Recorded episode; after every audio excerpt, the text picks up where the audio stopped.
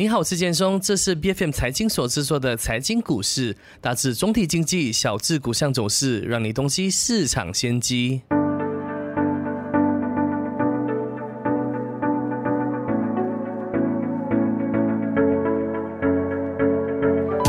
二年底，全球各地在疫情之后呢，放宽人员流动限制，消费者纷纷热切投身于旅行。但中国呢，却是一个明显的例外。作为全球最大的旅游客源市场呢，中国却是最后一批放宽与疫情相关人员流动限制的国家之一。但即便已全面开放，中国经济复苏却显然放缓，连带游客数量呢，依旧未能恢复到疫情前的水平。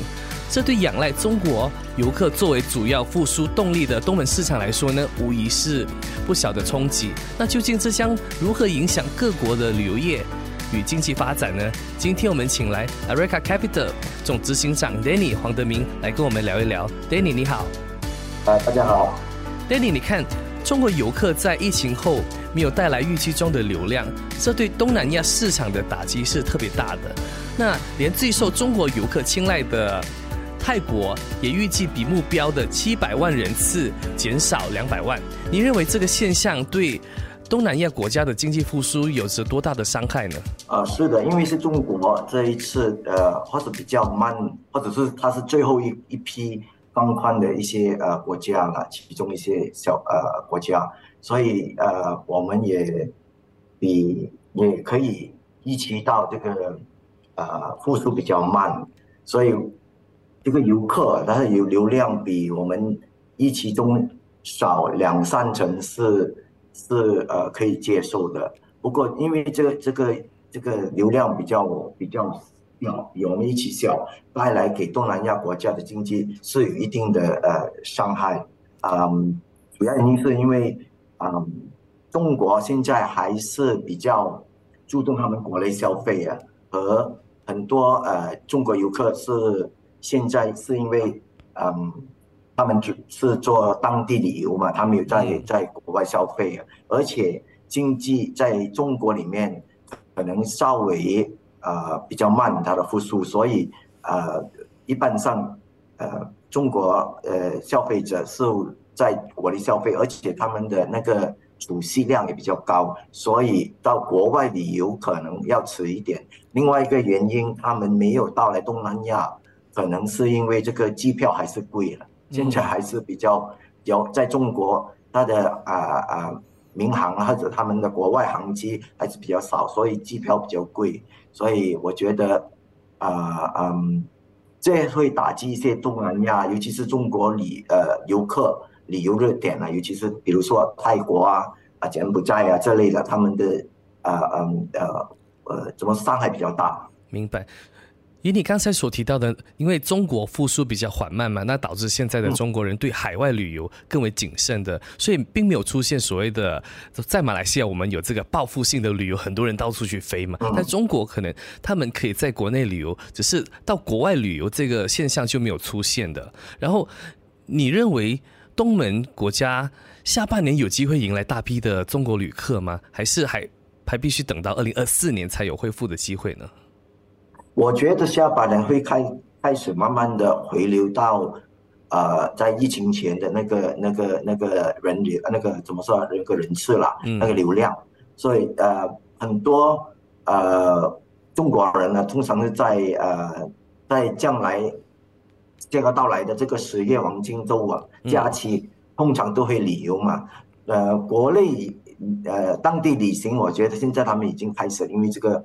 呃呃呃呃，夏天的那个假期，他们已经开始在国内消费、当地旅游。我觉得在在未来的第呃最后那二零二三年最后的那一季，可能十月、十一月是黄金周周期假的时候，他们会呃可能会去去国外旅游了。呃，希望到时候的那个机票没有这么贵，而且那现在中国还是比较严格的，在那个他们的。啊，健康规定里面，所以到时候可能会比较啊宽松一点。所以对于海外旅行啊，当地的做中国人就就就可能首选到，比如说泰国的和巴黎啊这这些地方了啊，因为他们的呃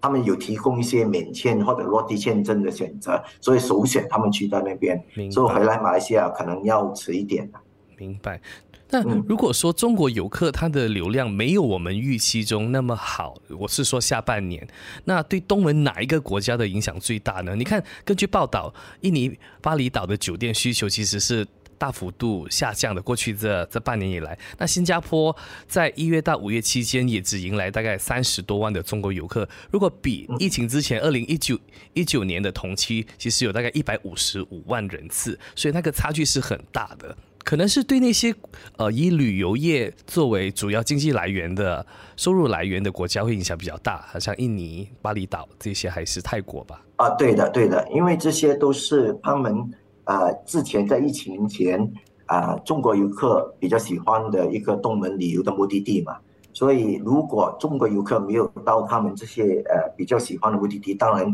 这些呃旅游热点会会受到比较。呃，大的冲击了，尤其是比如说啊，比如说我们拿这个国际旅游收入占出口总额的那个百分比来看呢，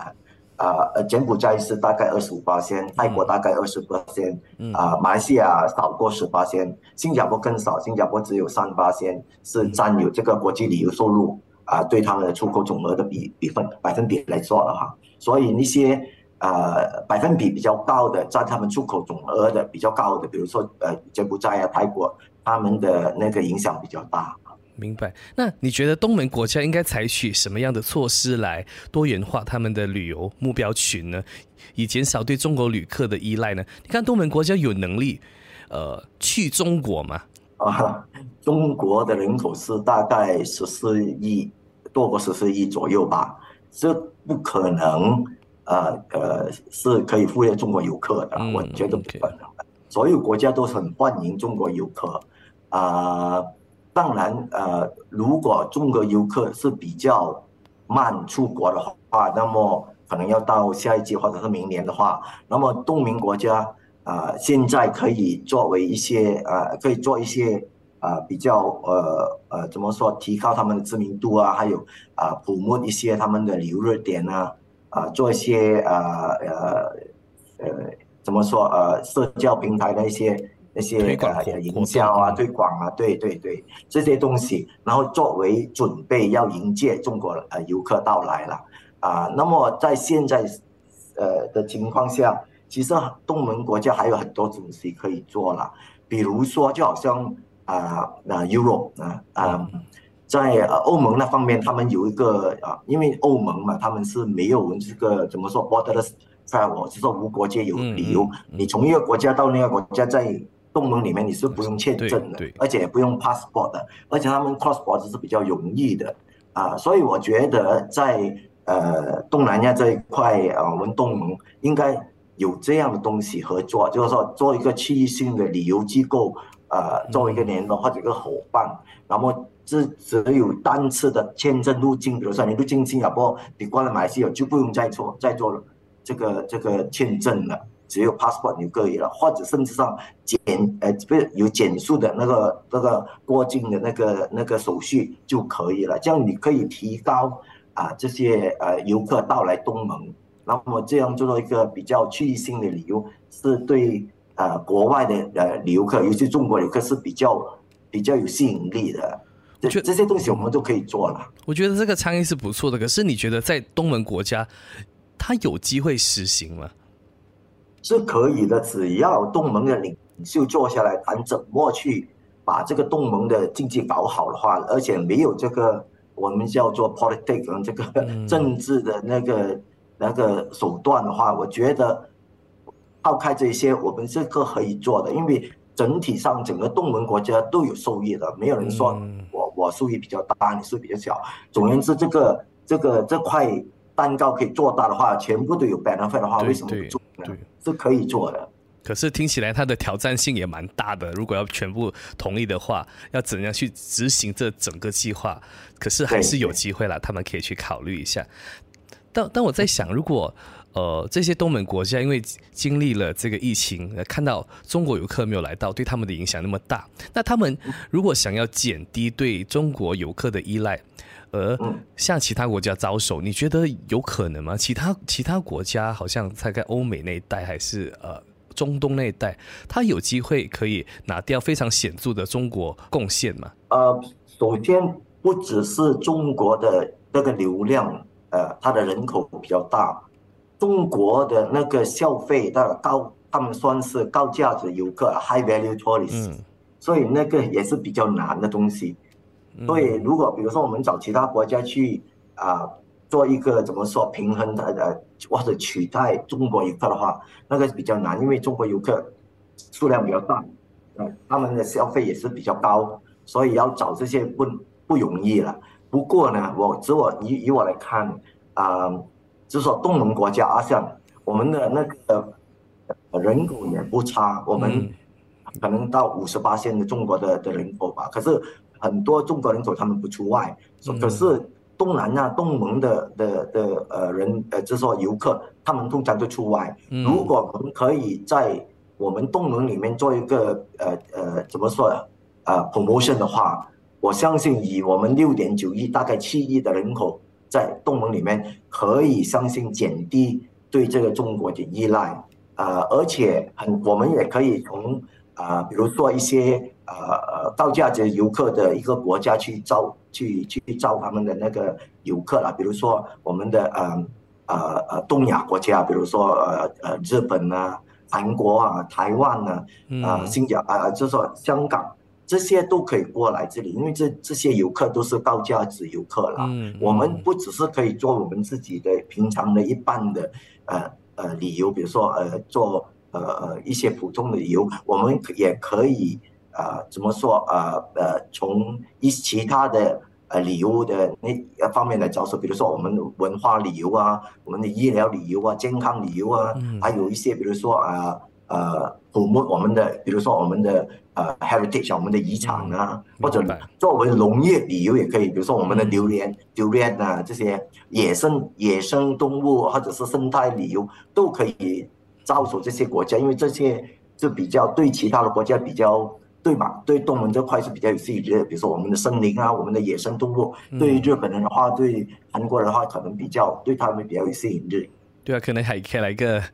猫山王榴莲旅游什么的，可以去到那个果园那边，也是一个卖点嘛，对不对？所以我们的 这些政府就要想办法，要拿出一些新的点子了。对呀，所以你觉得这个旅客流量逊于这个预期呢，将对哪一些领域带来重大的影响呢？是不是消费品啊、航空、呃、饮食、酒店？那还有其他什么领域会受到影响呢？呃，对的，你所说的一些，比如说航空、酒店、呃、消费品，这些是主要的那个呃旅游呃旅游客会带来很大的那个那个冲击以外，我觉得。呃，其他的包括呃娱乐场所啊、旅游啊、啊旅行保险啊这些东西都会受到冲击。比如说我们的啊，就像我们上市公司一些啊，我们的怎么说那个 MASP Airport 都会受到影响。那其他也是有间接性的影响，比如说啊，我们的税收啊，我们的货币啊，因为没有外资进来，所以我们的货币也可能比较弱啊。那么也有其他东西，比如说我们的外国直接投资 FDI，啊，然后我们的比如说很多游客要来看到这里，可能要发展这里的呃呃，比如说数字平台这类东西，嗯，房地产啊、投资啊、教育啊这些东西都要靠这些呃呃流量过来，他们看到哦这里房地哦很好，他们会投资，哦这里教育很好，可能要要要作为一个比较少中一个跳板，在马来西亚做一个。呃呃，短期的教育呢，比或他们去到，比如说国外的教育都可以啊。所以重点是，是我们这里怎样去呃吸引这这这类的游客，这些流量嗯。所以重点是关于我们的公共啊，这这个我们叫做呃呃呃基础措施啊，还有减少一些我们的呃呃关门关门入节呀，那些这些我们政治稳定啊，我们的要。要不要谈嗯很多比较敏感的一些一些呃 topic 啊，比如说我们种族啊、宗教啊啊，就好像现在他们说的 three R 了，减少这东西，我相信会吸引很多国外的游客进来，要普布我们这里 multi racial multi 呃呃啊 culture 的一个东西，那个那个是很好的东西。所以这些东盟国家如果要他们找一些替代的呃经济方案是比较比较难的，因为呃现在经济在放缓嘛。可是他们应该从他们那个本身的那个旅游业那边着手，要推出一些什么样的一些配套，才能够吸引更多的中国游客到来。刚才你有提到这个呃旅游业对出口总额的这个对比的话，那泰国跟柬埔寨是超过二十八仙的吗？那马来西亚是低过十八仙。那这个中国游客他的数量少了，对我国的旅游业影响会很大吗？呃，其实直接呃的的的的影响到旅游业是比较少，可是他们这个旅游客。会也会影响到我们其他的行业，比如说我刚刚才所提到的啊，direct investment FDI 直接投资，所以中国多年来都是我们啊怎么说呃一直是马来西亚主要的外国 FDI 的那个来源国吧，它是其它是它是其中就是过去十多年马来西亚是呃说中国是马来西亚最大的贸易伙伴，对对，所以如果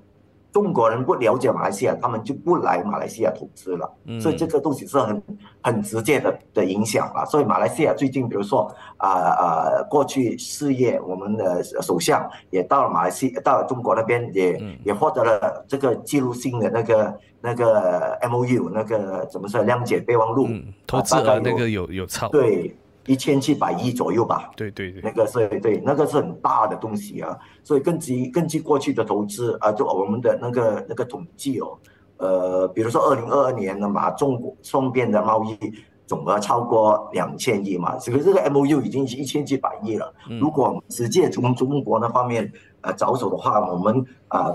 会提高我们的那个 FDI，那么我们的双边贸易也会跟着创新，那么就呃呃创新高，那么我们也会啊呃直接收回到这个这个中国游客的那个那个怎么说帮助了我我觉得，所以旅游业是马来西亚 GDP 第三个中呃我们的第三个呃贡献者嘛，旅游业对我们说，这旅游带动我们 GDP 很大，群次于我们的制造业和我们的那个啊 commodity 或者是大众商品。所以还有其他各种各种行业啊，特别是酒店啊、饮饮食业啊，在某度程某个程度上还是依赖着中国游客了。呃，而且中国游中国的投资也带动了很多其他方面的呃呃我们的呃怎么说我们的 benefit 我们的收惠，比如说催用了很多我们国内劳动力去呃去怎么说啊啊啊。迎呃这么说，受到这个中国的那个游客的那个是迎接这个中国游客了，而他们的 FDI，所以大概有四分一的我们的国国内的劳动力啊，大概是是依赖着中国的那个投资和他们的游客。所以，如果中国那个复苏比较慢的话，啊，我们也会受到一定的影响。不过，我觉得只不过是延迟，而不会不是说他们不会过来。嗯，可能因为他他那边缓慢，会拖慢我们整个经济的复苏步伐吧。但你看，我们也不能太悲观嘛，就觉得说，哎，他就完全不来，他是还是会来，只是可能时间上面延迟了一些。那现在中国它那么强大，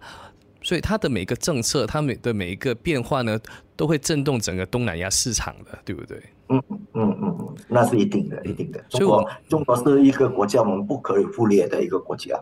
所以在短短期时间之内呢，是很难去找一个替代方案，还是找一些其他国家的旅客来代替中国游客的。那个是比较难的东西，可是我们要做一定的准备去迎接中国游客。我觉得会了，会慢慢呃复苏。下呃，做下一季或者是最迟呃二零二四年，我们会会回溯到。呃，会会复苏到我们疫情疫情前的那个那个那个价位，我觉得会啦，这一定会过来的。对，只要我们做的比较好的准备就好了。那各国的这个领袖呢，还有呃旅游业呢，也应该拟定一些更特别的配套去吸引这些中国游客。那如果国跟国之间可以有一个合作的话，像你刚才提到的那个东盟旅游合作的话，那会是更好的一个一个政策。它也是比较长远的一个计划呢。那我们也希望中国游客真的能够帮到整个东盟市场的发展。那今天我们也非常感谢 Danny 的时间。好，谢谢，谢谢大家。